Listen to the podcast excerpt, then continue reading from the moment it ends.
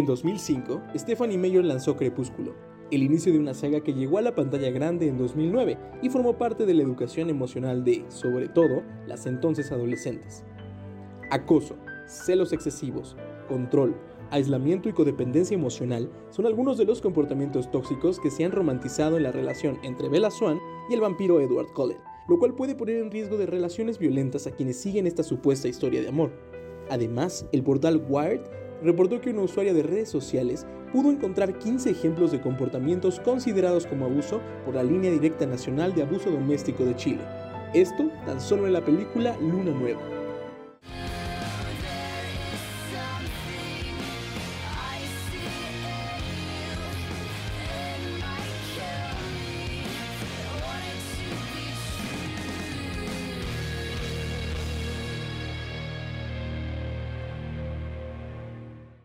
Hola, ¿cómo están? Qué gusto estar un día más con ustedes para dialogar sobre estereotipos con los que crecimos y nos fomentaron en las películas. Estos estereotipos del amor romántico y yo siento que pueden ser la razón de nuestras malas decisiones en el amor. No sé ustedes, pero bueno, hay que ya comenzar con esto. Yo soy Tania Juárez y me acompañan. Yo soy Berenice Rosales y sí, hoy hablaremos sobre esos estereotipos y malas acciones que las películas de nuestra adolescencia nos hicieron creer que el amor era de esa manera, pero no, no lo es. Yo soy Berenice Rosales. Yo soy Arat Sereno y eh, esto no solamente se queda en las películas, también lo hemos visto en las series de televisión y en los libros. Y estamos hablando de romantizar relaciones tóxicas o algunas conductas inadecuadas, porque pues no nada más eh, está en, en relaciones, pero hay que empezar definiendo qué es una persona tóxica. Una persona tóxica es alguien que afecta directa y negativamente a sus cercanos debido a cosas como su personalidad, que suelen ser personas egocéntricas y narcisistas. Es decir, son personas que piensan poco en otras personas y son poco empáticas. Llega a afectar a las personas a tu alrededor porque vamos, si estás en una relación de pareja o quien sea y estás tomando decisiones que pueden afectarlos, pero sin eh, considerar sus sentimientos o cómo van a repercutir en ellos, pues te lo tengo que decir, eres tóxico. Yo quiero hacer personalmente responsable a Stephanie Meyer creadora de Crepúsculo, por todas las malas decisiones que he tomado a lo largo de mi vida amorosa. Algo que me parece muy curioso de la autora de Crepúsculo es que ella misma se autodenomina feminista y siento que cualquier persona que conozca el término o eh, conozca la historia del feminismo podrá darse cuenta de que Crepúsculo no es una historia feminista. Y de hecho, ella misma llegó a decir en entrevistas que Crepúsculo lo era. Bueno, es que, digo, ahora puede autodenominarse feminista, pero no porque ahora lo sea, significa que cuando hizo Crepúsculo lo haya sido, para empezar, ¿no? O sea, eso puede ser un punto a su favor. Sin embargo, sus personajes sí dejan mucho que desear porque no, o sea, son machistas, tóxicos y demás. Sí, eso forma parte de nuestra cultura, como lo hemos mencionado en otros programas acerca de estas deconstrucciones que no llegan tarde y a lo mejor y en este 2021, no sé desde qué fecha ya se denomine auto, eh, se autodenomine feminista, pero sí lo importante es que, que a lo mejor ya recapacitó o está entendiendo mejor esto.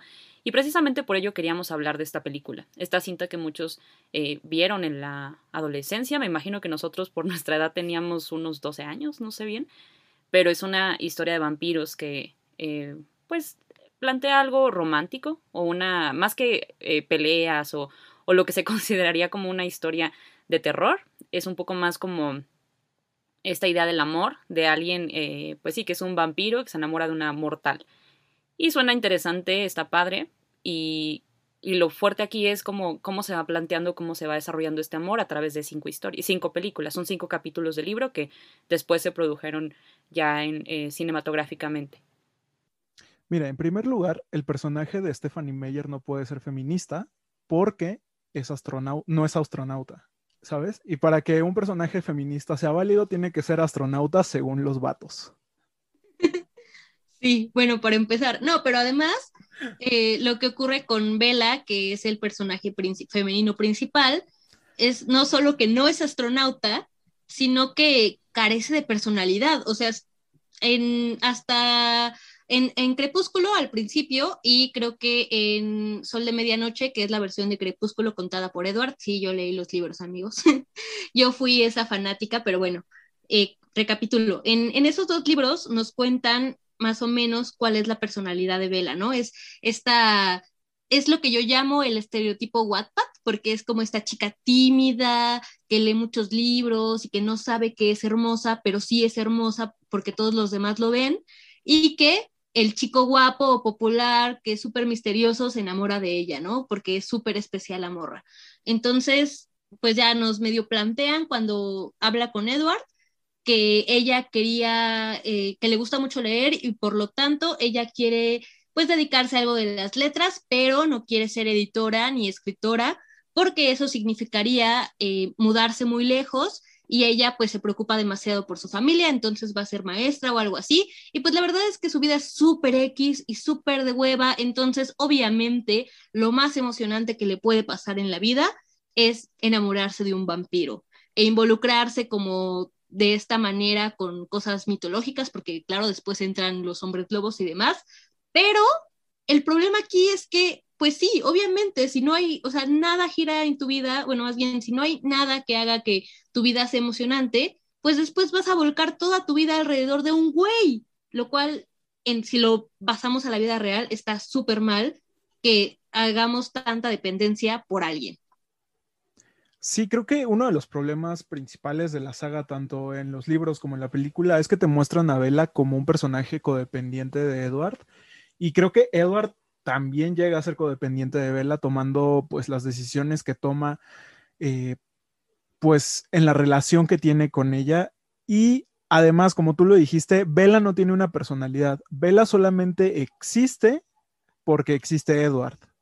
Sí, exactamente. Eh, eh, desde que entra ella a escena, o sea, porque prácticamente es la protagonista, su motivación es eh, ser como el, objeto de deseo de Edward. Y además en esa relación, como mencionas, Bere, hay una codependencia y que se puede mostrar que sería una parte tóxica de ambos lados, pero aquí también hay una relación de poder que evidentemente está marcada porque pues él es un vampiro, es un depredador natural que claro, esta también me parece como un poco extraña esta historia, ¿no? Como son vampiros vegetarianos y que en apariencia pues son psicópatas que sí se pudieron insertar en sociedad, ¿no? Entonces, sí se muestran como estos psicópatas integrados y todo muy chido, pero pues no deja de ser una relación de poder porque la única que está en desventaja es Vela. O sea, independientemente de su personalidad, la verdad es que hay algo fuerte que no, que no puede realmente que, que esta relación se conduzca a algo sano.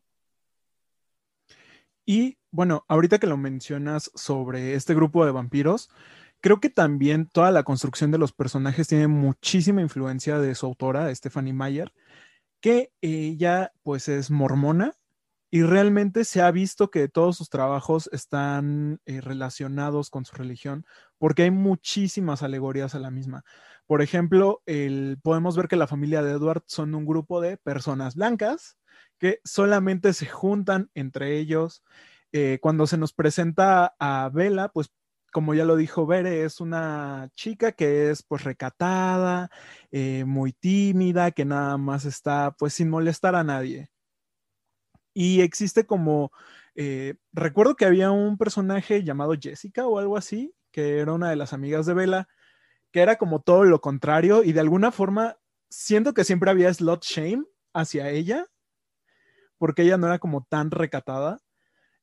En las pocas apariciones que tenía, porque creo que la historia se centraba muchísimo en la familia de Eduardo y Vela, y hablando de la familia también de Vela, eh, podemos ver que a la mamá de Vela se le juzgaba de alguna forma por no seguir los estándares pues de la maternidad típica. Sí, eh, sí me acuerdo del personaje de Jessica, que bueno, eh, desde la mirada de Crepúsculo, que es la mirada de Bella, pues en realidad no siento que sea tan relevante y tampoco que Bella la juzgue de cierta manera, pero si vamos a Sol de Medianoche, que es la mirada de Edward, pues Edward sí la juzga con el pretexto de que le hace daño de alguna manera a Bella o sea, por los pensamientos, porque es como la pintan como la típica amiga malvibrosa, ¿no? O sea, que por un lado es como de, ay, sí, amiga, yo te quiero mucho, y por el otro lado es como de, ay, ojalá que, no sé, eh, te dé diarrea o algo así, no sé, no se me ocurrió nada malo. Pero bueno, aquí lo que estamos centrándonos es en, eh, pues, las relaciones románticas y, pues, en realidad, eh, hablando esto de que Edward es súper protector, justamente, ¿no? O sea, en toda la, en toda la saga nos muestran que Edward no solo es un acosador porque comienza a infiltrarse por curiosidad al cuarto de Bella, sino que también trata de controlar todas sus decisiones, ¿no? O sea, por ejemplo, en Eclipse, eh, pues Bella ya tiene otro interés romántico porque pasan otras cosas y casualmente su interés romántico es un hombre lobo que es el enemigo mortal de los vampiros, ¿no? Entonces, pues ya como que Edward acepta esta amistad, entre comillas, pero pues, o sea, no deja que convivan porque según él, el hombre lobo sí la puede lastimar, ¿no? Y, Edward no, porque a pesar de que es vampiro y al principio quería comérsela, bueno, chupar su sangre, ¿no? Y pues ya, total que un día Bella quiere escaparse a la reserva donde vive Jacob y Edward le descompone la camioneta. Díganme si eso no es tóxico, por favor. O sea, le descompone la camioneta para que no vaya. E igual, no sé si ustedes han visto que eh, a veces se usa como esto de, ay, hasta Edward este, es pro aborto, ¿no? Y pues sí, o sea, Edward estaba a favor del aborto, pero aquí lo importante es que Edward jamás en la vida le preguntó a Bella qué quería hacer con su bebé. O sea, Edward fue así como, yo no quiero tener este bebé, aborta. Y Bella sí quería tenerlo y él no la apoya. Y es que además todo lo que pasa ahí está definido por la familia de Edward.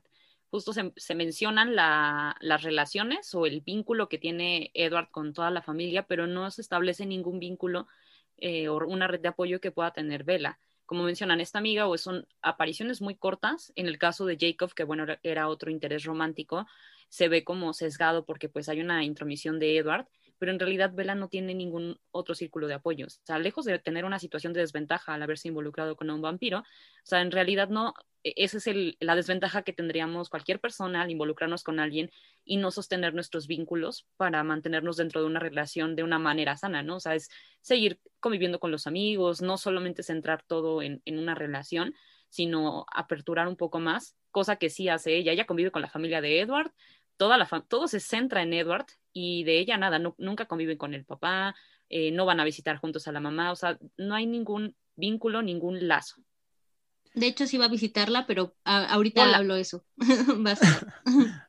sí, este, lo que mencionaste hace un momento de eh, cómo, pues, básicamente Bella solamente vive por Edward, es porque de alguna forma Bella se aísla y solamente está buscando la atención y la aprobación de Edward, digamos que también esto se puede reflejar en las relaciones tóxicas de la vida real. Cuando estás con una persona con estas características, esta persona se encarga de aislarte, se encarga de que pues no confíes en tus amigos, no le cuentes a tus papás.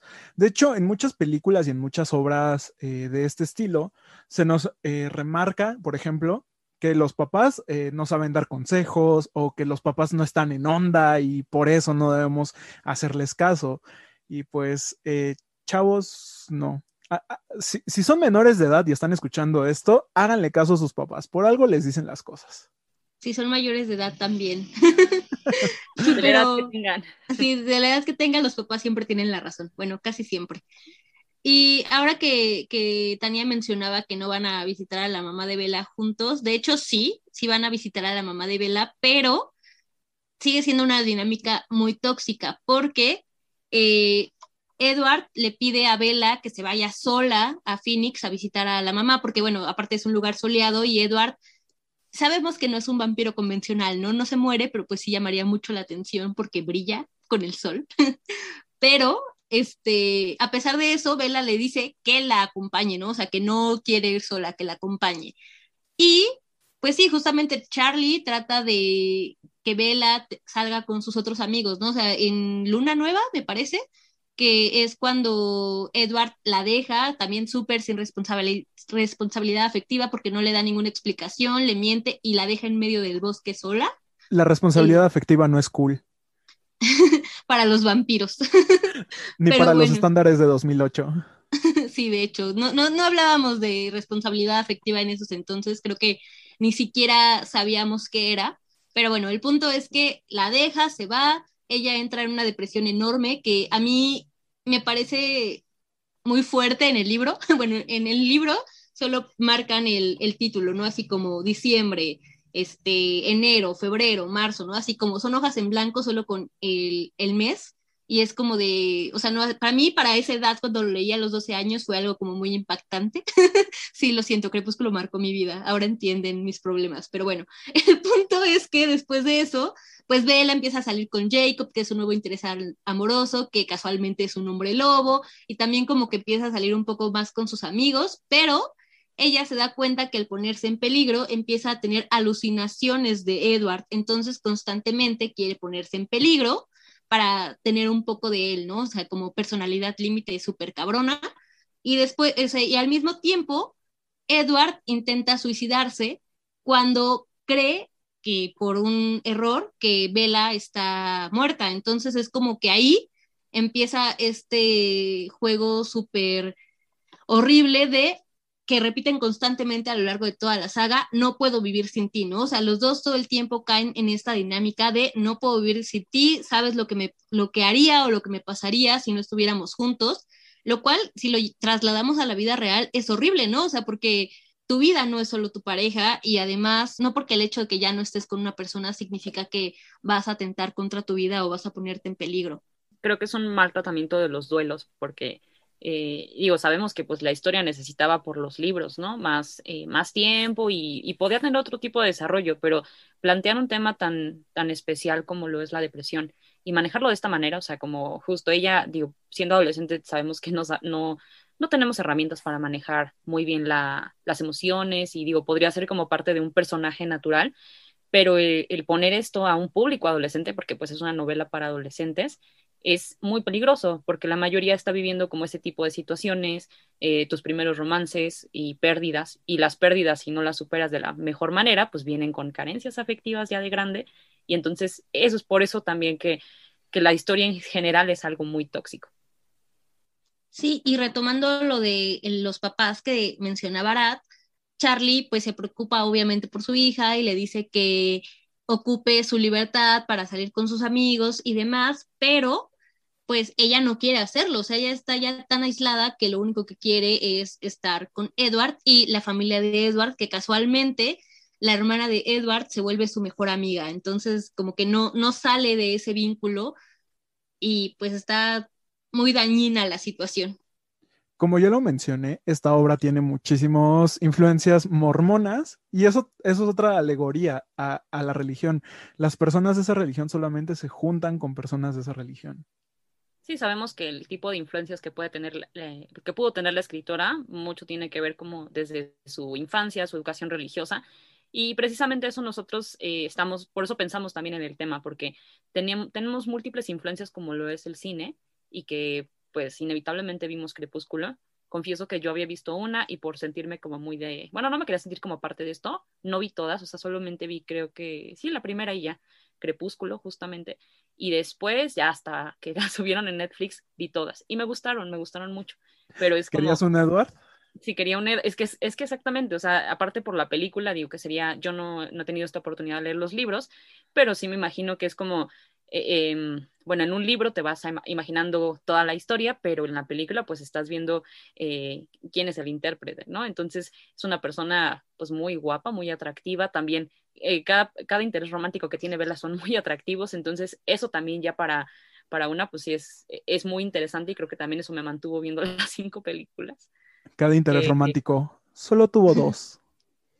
No, también tenía a su otro compañero Eric, que no me acuerdo cómo se llamaba, pero no era tan guapo como Jacob y Ni tan relevante. Exacto. Pero justamente lo que menciona Tania es cierto, o sea, creo que lo que hace que funcionen este tipo de personajes tóxicos y que no veamos que son dañinos o que tienen ciertas actitudes que no están chidas, es que los interpretan actores guapos.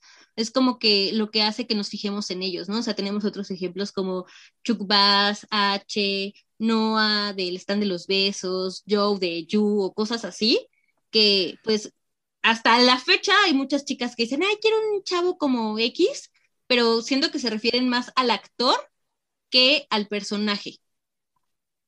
Y que aunque no lo piensen, de alguna manera el estar nombrándolo, porque no estás, ni siquiera mencionan a él como, sí, su, su nombre real, sino eh, se enfocan en el, en el personaje de, de, cierta serie, como estos que tú mencionas, el de Tres Metros sobre el Cielo. Eh, Edward Cullen lo, asocian mucho con Crepúsculo y yo creo que ya lo han encasillado en ese papel. Eh, y en general, pues como que mm, cuando hablan de ese tipo de cosas, o sea, creo que están como también repitiendo o intentando repetir todas estas historias dentro de sus relaciones, ¿no? Porque también buscamos a, nuestras parejas románticas de acuerdo con nuestras influencias o con otro tipo de intereses, ¿no? Como esto que mencionabas de You, ah, hace un año Ver y yo fuimos a un festival del amor. O sea, suena bonito, ¿no? Como el festival del amor y algo del amor y la amistad. Y en realidad era un festival feminista donde hablábamos del amor romántico, de las violencias y, y no, no, no triste, al contrario, era como más de empoderamiento y de cómo en sí, en general, hemos caído en muchas historias tóxicas y que no nos damos cuenta, ¿no? O que llegamos a romantizar y a ver todo esto. De hecho, me acuerdo que hasta fue una psicóloga y nos habló de cómo salir de relaciones. A mí me ayudó a superar una relación, por cierto, ese festival. Y, y justo hacían un análisis sobre esta serie, You. Me acuerdo mucho porque, bueno, ustedes recordarán si ya tuvieron la oportunidad de ver, que es la historia de un psicópata que pues realmente es como, pues en el planteamiento de cómo sería un psicópata, pues es como un buen vecino, de buena apariencia, es un empleado de una librería, y como es esta persona culta, sí atractiva, pero no lo suficiente como para, puede pasar desapercibido, se consideraría como alguien confiable. Entonces, a partir de eso, él comienza a actuar, es un acosador, o sea, y, claramente lo expone dentro de la serie, pero justo por ser, eh, por usar al personaje como alguien, pues, atractivo, muchas personas empezaron a, debatir sobre si que querían a un you en su vida, ¿no? O a, no sé, a pensar que el acoso es algo significativo en la vida de las personas, sobre todo como en una relación. Y eso si no te acosa, no te quiere. Ah, no, te no te quiere, exactamente. Porque sí, e, eso pasa muchas veces que en relaciones tóxicas que hemos tenido, ¿no? Como de, es que no, o sea, ¿cómo no te puede importar? O sea, tú siendo mi pareja, que yo esté con otra, o sea, que alguien más me esté hablando, que esté pasando esto en mi vida, ¿no? Cuando a lo mejor, y bueno, tu pareja es sana, pero el estar como pidiendo eso, reclamando ese tipo de atención, pues tiene más que ver por todo esto que nos enseñan, ¿no? Es como el que no acosa es porque no te quiere y justo esto de los celos, los celos que no, no son románticos, los celos son súper tóxicos. Sí, es esta idea de que... Eh, pues si no te pega, no te quiere, si no te, si no te estoquea todo el tiempo, no te quiere, si no te reclama cosas, no te quiere. Y lo peor es que lo tenemos tan normalizado por la televisión, el cine, los libros, que empezamos a creérnoslo, ¿no? Y es que en todo tipo de, en todo tipo de media lo vemos, lo vemos en series de televisión, lo vemos en el cine, ya lo mencioné, eh, lo vemos en telenovelas. Creo que las telenovelas mexicanas también tienen eh, mucho de esto. No sé si ustedes recuerdan esa telenovela donde participó esta Angélica, ¿cómo se llama? La, la ex esposa de Enrique Peñanito, Angélica Rivera. Rivera, Angélica Rivera, la gaviota. Eh, hace poco la transmitieron por el canal de las estrellas y pues la pasaban a la hora de la comida y yo la veía, pero me quedé sorprendido por lo horrible que era el personaje masculino. O sea, literalmente limitaba muchísimo al personaje de Angélica Rivera con lo que podía hacer. Este, todas las decisiones se las cuestionaba. Quería, literalmente quería que el mundo de ella girara alrededor de él. Justo en mi tesis yo hice un análisis sobre la música y mencioné que como no tenemos una educación emocional realmente, o sea, no es como que en la escuela o nuestros papás hablen con nosotros y nos digan cómo lidiar con nuestras emociones o a nombrarlas tan siquiera, pues la música, las películas, las series y en general toda la cultura es lo que nos enseña a cómo es el amor y las emociones en general, ¿no? Pero sobre todo cómo es el amor y cómo son nuestras parejas. Entonces, justamente como lo mencionaba Tania, caemos en esto de idealizar a nuestras parejas conforme a lo que vemos eh, a nuestro alrededor, que generalmente pues son las películas y las series. Y como creo que también ese es un, ese es un punto importante, ¿no? Que muchas veces te enamoras de la idea más que de la persona. Y eso me recuerda a un estereotipo del cine y de la televisión que se llama Manic Dream, Manic Dream Pixie Girl. Sí, la chica de ensueño. Sí, Manic Dream. Eh, eh, eh, es, muy, es muy raro para, para mencionar. Pero básicamente se refiere a esta chica que es diferente a las demás, que a veces se comporta como pues muy infantil y, y, y tiene algo que destaque. Pero lo que sucede es que este personaje está escrito solamente con el propósito de ayudar al protagonista hombre. Realmente esta es como su existencia dentro de la película. Y de hecho hay como muchos análisis dentro de la historia del cine sobre este tipo de personajes. Y se habla de que pues básicamente están, escritas sobre las fantasías de un hombre.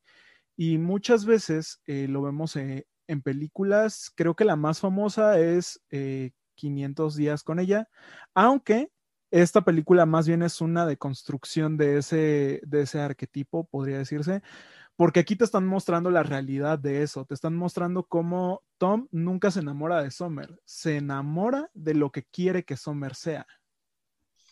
Mm, creo que el mejor ejemplo más bien sería Ramona Flowers de Scott Pilgrim, porque ahí sí te muestra que en realidad nunca tienen una relación, ¿no? O sea, solo él se enamora de la idea que es ella en los primeros, que será 15 minutos de la película y después se la pasa luchando contra sus exnovios. ¿Por qué? Porque sí. Que bueno, ahí también tengo muchos problemas con esa película, yo sé que es de culto, pero igual ponen a la exnovia como si fuera una loca obsesionada, cuando pues, güey, no tuviste responsabilidad afectiva y además la cambiaste en su cara por otra, pero bueno, eso ya es otro tema.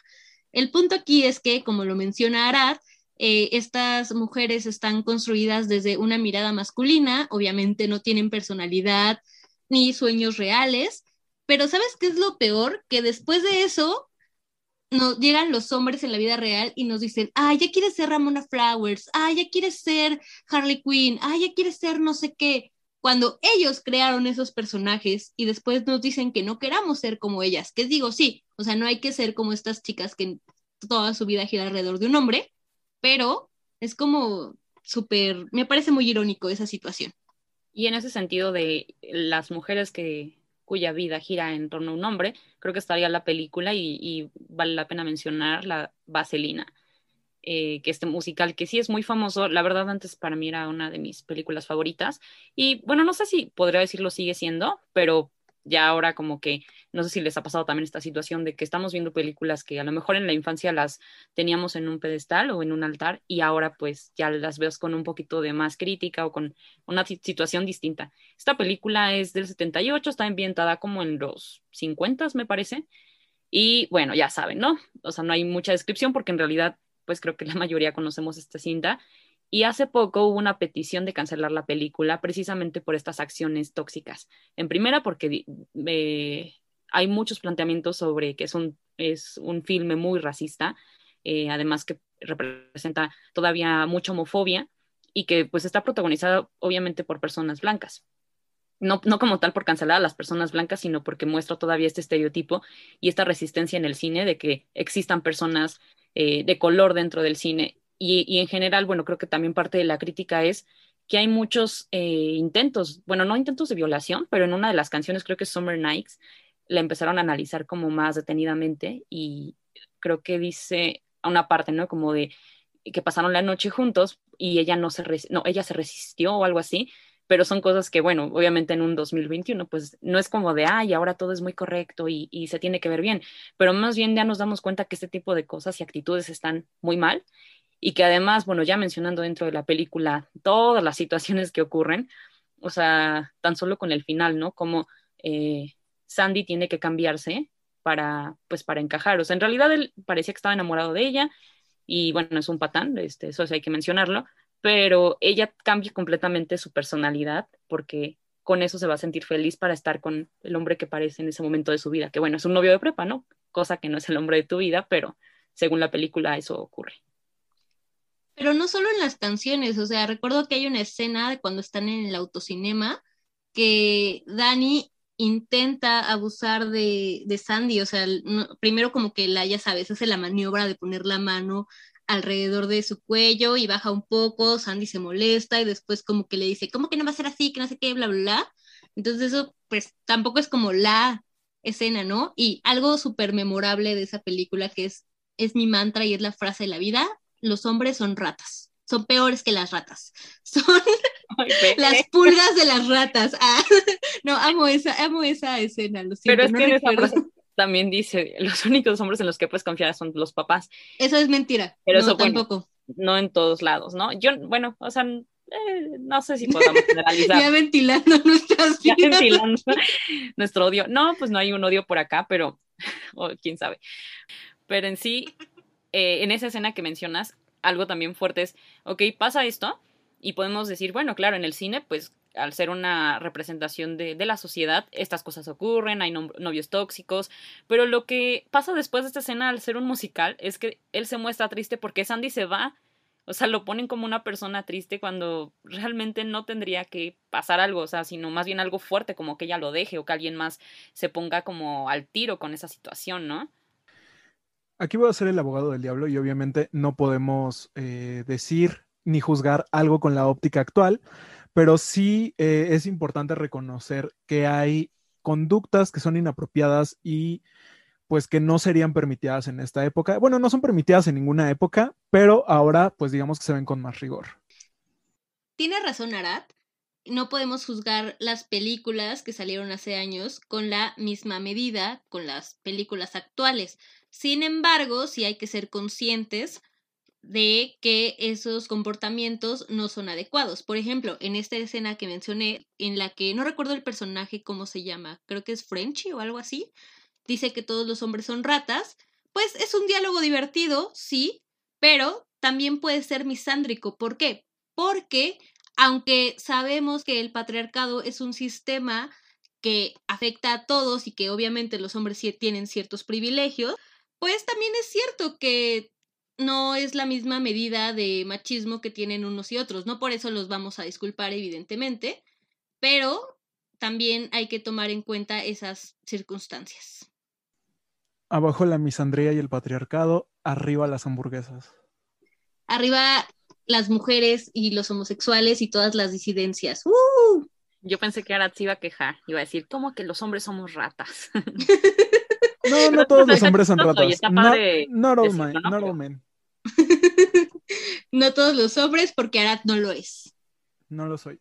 Y para que vean que también existen personajes tóxicos mujeres, hay una serie de Nickelodeon que, aunque a mí no me tocó, porque realmente ya no veía ese tipo de series.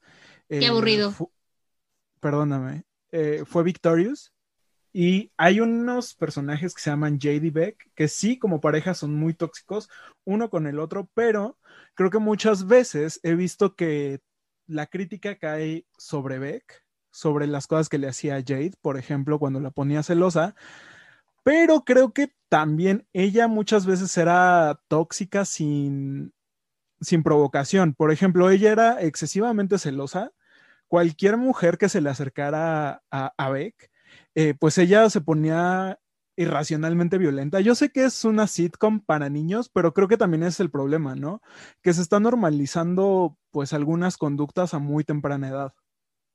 Yo considero que era una dinámica tóxica de ambas partes. O sea, como dices, creo que Beck eh, pues hacía en un principio o en ciertas ocasiones que Jade se pusiera celosa o que tuviera este tipo de comportamientos. O sea, obviamente no le estoy justificando a ella, pero creo que llega un punto en el que la dinámica de la relación se vuelve de esta manera, ¿no? Que pues, o sea, tú haces esto, yo hago el otro y se hacen daño constantemente, que es un ir y venir. Y que bueno, también creo que a Beck se le justifica muchas veces porque es como él buena onda, él guapo, él chido, ¿no? Entonces, no sé, siento que, por ejemplo, cae en esta misma dinámica que cae Derek Shepard de Grey's Anatomy, que parece ser que es el, también el príncipe azul, ¿no? El hombre de ensueños, pero que en realidad detrás de toda esa amabilidad y buena onda, pues tiene ciertos comportamientos tóxicos que hace que Meredith también caiga en esa dinámica, ¿no? De que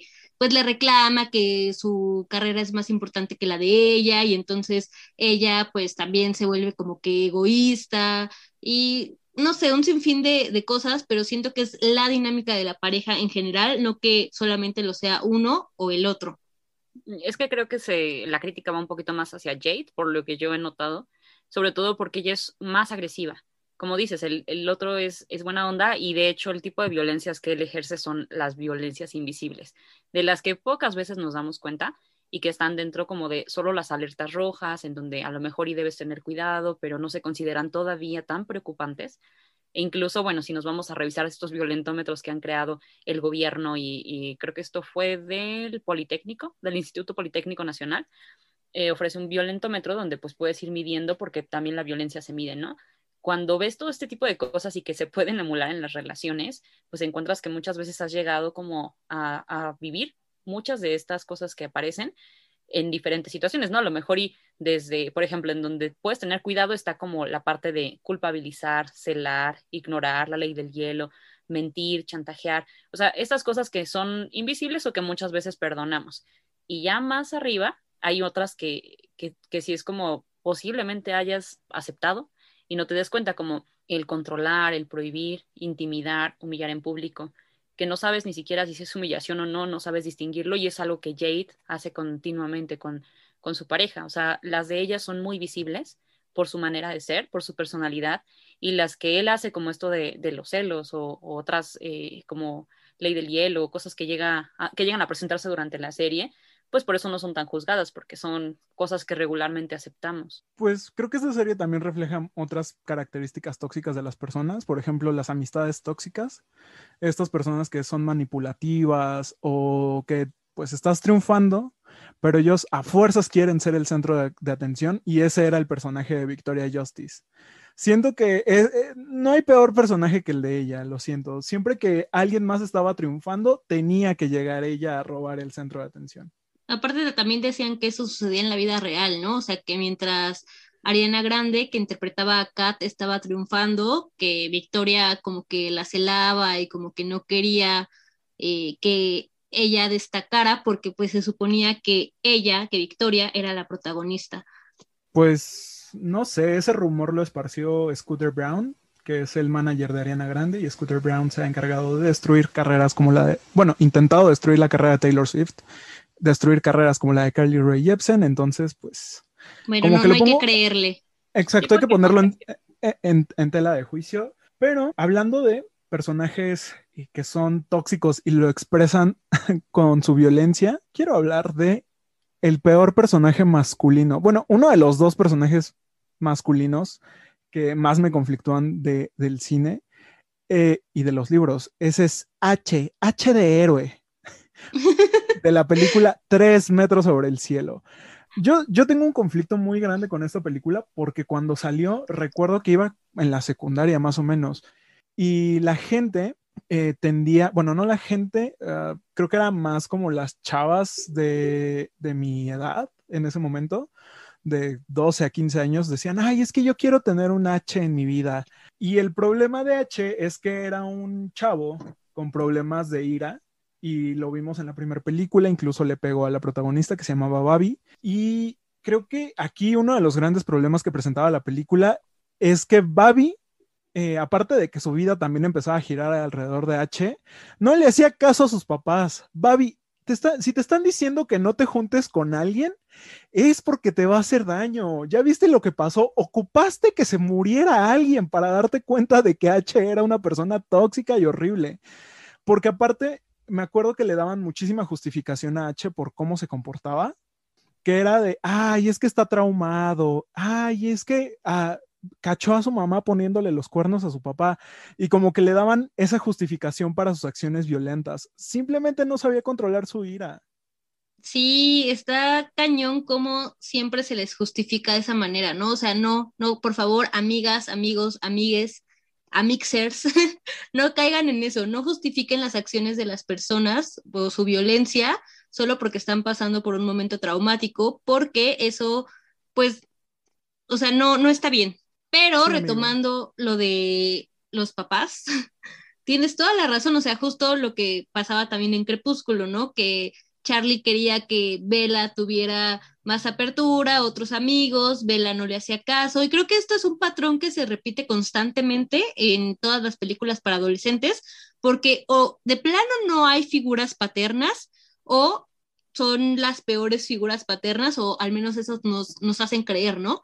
O sea, por ejemplo, también, sí, por ejemplo, también en el stand de los besos, no sé si ya vieron esa película, está en Netflix. Es horrible. Sí, pero bueno, pero bueno, en esa película también el papá de esta chica, que no recuerdo cómo se llama la protagonista, pero bueno, el papá de la protagonista le dice así como, ay, no te juntes con Noah. Casualmente solo recuerdo el nombre de Noah porque es guapísimo, perdón. Pero bueno, el punto es que eh, le dice así como, no, no te juntes con él, bla, bla, bla, no es una buena influencia para ti, no sé qué. Total que pues, este chico también es como H, ¿no? Tiene problemas de ira y siempre ponen como que la chica es el centro de rehabilitación, ¿no? Que la chica los ayuda a eh, que puedan solucionar esos problemas y no. Por favor, vayan a terapia. Las mujeres no somos centro de, re- de rehabilitación, ni las mujeres ni ninguna otra persona. Entonces, por favor, vayan a terapia y háganle caso a sus papás. Mira, aquí, Sentí un aquí yo regaño. aquí, aquí voy a ser otra vez el, el abogado del diablo, porque bien, Noah sí tenía como algunas conductas que eran violentas o pues conductas eh, preocupantes. Realmente nunca fue violento con él, creo que se llamaba la, la- la protagonista. Sí, sí se llama él. Y sí, no, no fue violento con ella. O sea, nunca fue violento con ella, pe- como. H, como H con Babi. O sea, sí era manipulador de alguna Sí. forma, pero realmente siento que aquí el personaje que era más tóxico era el hermano de Noah. Sí, el mejor porque- amigo. O sea, él re- realmente le estaba prohibien- prohibiendo a él con quién podía tener una relación. O sea, eh, creo que esto era como de, no, no puedes salir con mi hermano porque eh, está en las reglas. Y aparte de ser infantil, pues también es un tipo de violencia porque le está limitando. O sea, él no es nadie para decidir con quién o con quién no puede salir. De hecho, no solo la limita en sus relaciones, por ejemplo, también la limita en dónde quiere estudiar ella, ¿no? Porque en la segunda película ella no sabe si quiere estudiar en Harvard, ajá, o en otra escuela que también es muy buena, pero, o sea, en la otra escuela iba a ser con el mejor amigo y en Harvard con Noah, ¿no? Y además también volvemos a lo mismo, la vida de él gira alrededor de los hombres de su vida porque, claro, no puede tomar una decisión solo por eh, ella misma, ¿no? Tiene que ser esto. Y bueno, la verdad es que también Noah sí era bastante manipulador, ¿no? En la segunda película también vemos que quiere estar ahí, o sea, que la manipula y que le quiere dar celos para, que la manipula y que le quiere dar celos solo para, pues, porque le hace daño, ¿no? Sí, de hecho, eh, aquí creo que es un claro ejemplo de cómo se manifiestan el tipo de toxicidad, porque como ustedes mencionan, está el personaje del amigo que realmente es mucho más tóxico que lo que ellos tienen dentro de la pareja. O sea, hay múltiples cosas que también están mal y que son dignas de análisis, pero aquí la cuestión del amigo habla de que muchas veces la toxicidad también está en nuestros círculos de amistad y que también debemos ponerle atención, ¿no? Como esto de controlar, prohibir. O sea, no había golpes, pero los golpes no solamente son un signo de violencia, sino también el como no puedes ser amigo de nadie más o este tipo de cosas prohibitivas que están bastante mal. Ahora el regaño también lo sentí yo. Y para que vean que no solamente existen ah, personajes manipulativos hombres, también están los personajes manipulativos mujeres, como Sierra Burgess, de Sierra Burgess y Salucer, que realmente ella es la villana de toda la película. Ella se hace la víctima. O sea, la, La, película, víctima. La película trata de hacerte empatizar con ella, pero todas sus decisiones son horribles. Incluso creo que si hablamos de, de cosas como el consentimiento, creo que hay una escena muy conflictiva que es donde ella, bueno, donde Verónica, la amiga de Sierra, que antes era su bully, pues manipula al personaje de Noah Centineo que cualquier película Guapísimo, donde, Noah. pero que cualquier película donde esté Noah Centineo sabes que es una mala película. Este manipula a Noah Centineo para hacerla creer, hacerlo creer que pues se va a besar con ella cuando en realidad va a besar a Sierra. Eso, eso es romper el consentimiento. Qué horror que hayas dicho eso sobre Noah Centineo. Tienes razón, pero eso no le quita lo guapísimo, lo papucho. no es cierto. Creo que por eso yo he visto esas películas, porque, o sea, no, no son de mi interés, pero como les decía hace rato con Crepúsculo, que yo no las vi en mi adolescencia, digo, tuve otras influencias, porque pues una nunca es sana, pero cuando las vi, que fue hace muy poquito, y con estas películas que también el stand de los besos, o, ay, no me acuerdo, a todos los chicos de los que me enamoré, algo así.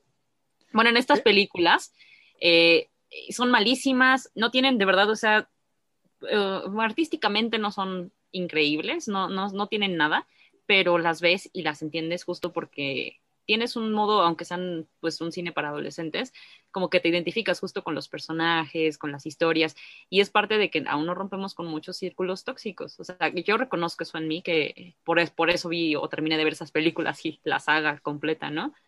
Y mira que de todos los chicos que me enamoré, es la menos conflictiva de ellas, pero creo que eh, hay otras eh, cosas en los estereotipos que se generan a través de estas películas.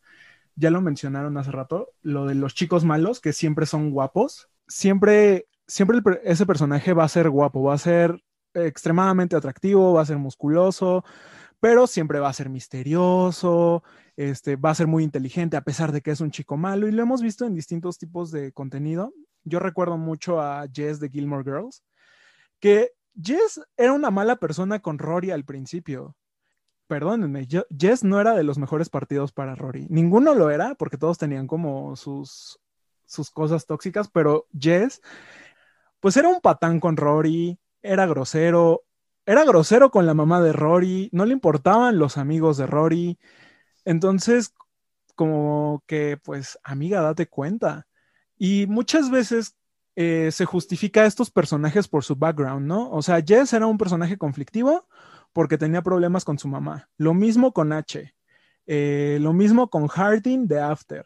Como que intentan utilizar estas historias profundas de que tuvieron problemas en el pasado para humanizarlos, pero lo que están haciendo realmente es justificarlos, están justificando que sean violentos porque en el pasado tuvieron problemas. Yo no vi esa serie, pero les voy a hablar de Gossip Girl. Todos conocemos a Chuck Bass y justamente utilizan esta misma dinámica, ¿no? El justificar que su papá falleció y él tiene problemas y bla, bla, bla. Y e igual, ¿no? Como que endulzan la situación porque a veces tiene grandes gestos de amor con Blade, pero intentó violar a dos de las eh, protagonistas, ¿no? A Selen Serena y a, a, Serena y a Jenny. Cuando Jenny además era menor de edad, ¿no? Y también eh, una, bueno, con Blair, a pesar de todas las veces que fue así el romántico de la vida, pues una vez le dijo que ya no quería estar con ella porque ella ya no era pura y porque, porque eh, Gossip Girl reveló que una prueba de embarazo era de ella y que además este pues no sabía de quién era el padre, ¿no? Entonces como públicamente ya no era pura, pues ya ya no quería estar con ella y así un sinfín de acciones que bueno, hasta la fecha, a pesar de que esta serie es viejita, siguen diciendo que todas quieren un Chuck Bass.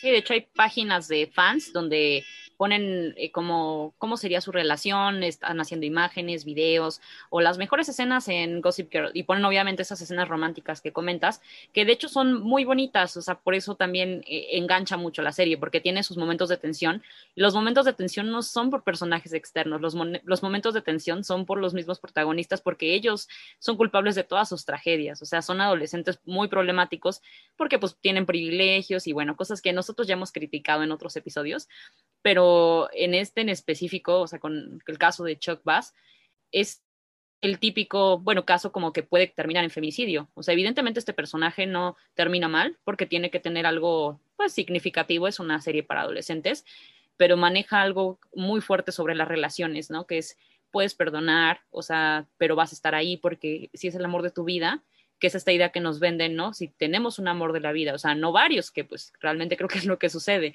sino es te enamoraste y es como, pues ya, esa es tu, es tu cruz, ¿no? Como diríamos acá en México, pero en realidad, pues e, es muy peligroso estar pensando que porque es el amor de tu vida le tienes que perdonar absolutamente todo lo que haga y solo por un gesto bueno que haga en su vida ya es, pues sigue siendo una buena persona, ¿no?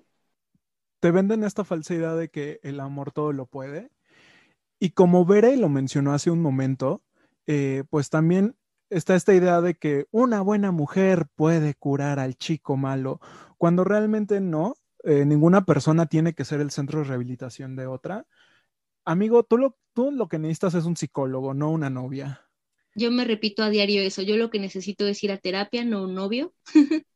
Pero bueno, a pesar de que quisiéramos seguir hablando de este tema, que es súper extenso y también hay otras cosas que decir sobre Jacob y demás, supongo que haremos una segunda parte. Eh, este programa tiene que llegar a su fin porque sí, todo lo bueno termina. Vamos a hacer un maratón de las películas de Crepúsculo. Y hablar mal de ellas. no es cierto. Yo sigo siendo fan a pesar de todo. Pero bueno, esperemos que nos sigan escuchando en el próximo programa que tenemos una edición súper importante y especial. Les recuerdo nuestras redes sociales, nos pueden encontrar como arroba tu podcast bajo y a mí me pueden encontrar como arroba Tania Juárez Mora. A mí me pueden encontrar en las redes sociales como Berenice con Z. Muchísimas gracias a Hugo Loredo por hacer la música de este podcast y muchísimas gracias a Edgar Saldívar por la cápsula. Yo soy Arat Sereno y a mí me encuentran como My Life as Arat. Hasta la próxima.